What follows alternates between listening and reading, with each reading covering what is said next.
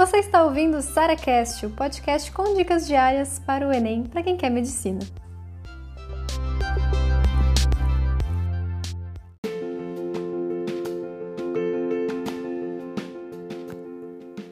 Tem alguma matéria que você sempre erra, mas assim, sempre mesmo? Caiu no simulado, caiu numa lista, caiu em qualquer lugar, aquela questão você já sabe. Bate o olho e fala: Ih, essa aqui já era, eu tenho certeza que eu vou errar essa questão.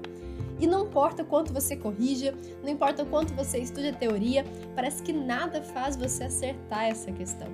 Deixa eu falar para vocês que eu tinha isso com análise combinatória. Acho que muitas de vocês também têm esse problema com análise combinatória, probabilidade. E o que eu comecei a reparar era que não adiantava voltar na teoria nessas questões, nesse sentido, sabe? Porque eu já tinha visto tantas e tantas vezes as fórmulas ou algumas, enfim, alguns exemplos que eram dados em aula, tava na apostila ou coisa assim mas que quando eu ia fazer as questões eu não conseguia. E eu comecei a reparar também que, na verdade, aquelas questões que eu começava a acertar eram questões que eu já sacava como que teria que fazer. Eu vou dar um exemplo, isso nem é, nem é matemática, isso até é genética, né, da, da probabilidade da genética. Eu lembro que eu falava assim, ah, sempre que ele queria um menino, ou sempre que ele queria uma menina, eu tinha que, né, multiplicar por meio, né, então no caso dividir por dois. Isso foi um negócio que, caramba, quando eu comecei a perceber isso, que olha, quando ele quer um menino, eu tenho que multiplicar por meio, porque eu tenho metade da probabilidade de ser menina, metade da probabilidade de ser menino, etc.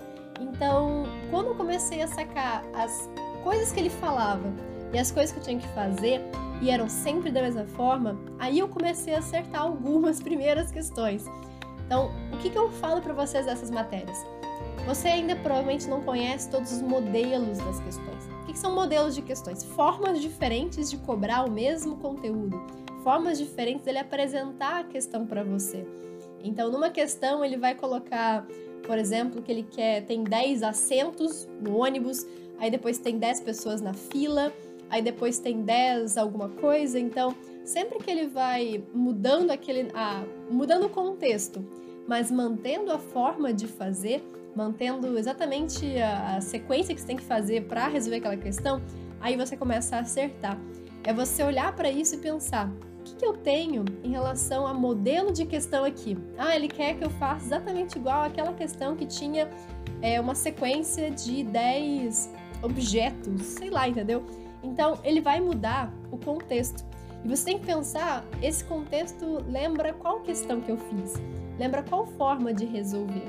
Então, matérias assim que eu tinha erros recorrentes, que caía uma vez, caía outra, eu errava sempre, o que eu precisava fazer não era necessariamente voltar à teoria, era realmente encontrar novas questões para fazer. E o que eu comecei a fazer foi pegar pequenas listas todo dia daquela matéria, sabe? Três questões, cinco questões, coisa pouca, nada de fazer uma lista de 50 questões é, no mesmo dia. Eu fui fragmentando isso ao longo dos dias até conseguir acertar esse modelo de questão, independentemente de qual seja. Então, essa é uma dica fundamental para quem está aí com erros recorrentes, erros que toda hora aparecem para você.